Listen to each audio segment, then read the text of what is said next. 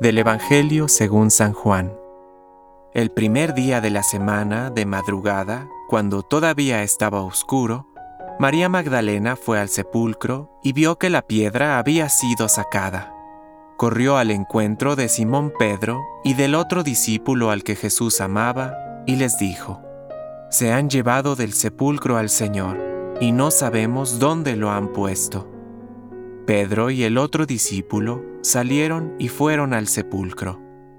Corrían los dos juntos, pero el otro discípulo corrió más rápidamente que Pedro y llegó antes.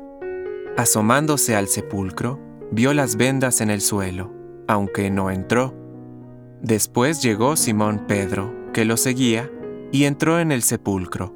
Vio las vendas en el suelo y también el sudario que había cubierto su cabeza este no estaba con las vendas, sino enrollado en un lugar aparte. Luego entró el otro discípulo, que había llegado antes al sepulcro. Él también vio y creyó. Todavía no habían comprendido que, según la escritura, Él debía resucitar de entre los muertos. Palabra de Dios. Compártelo. Permite que el Espíritu Santo encienda tu corazón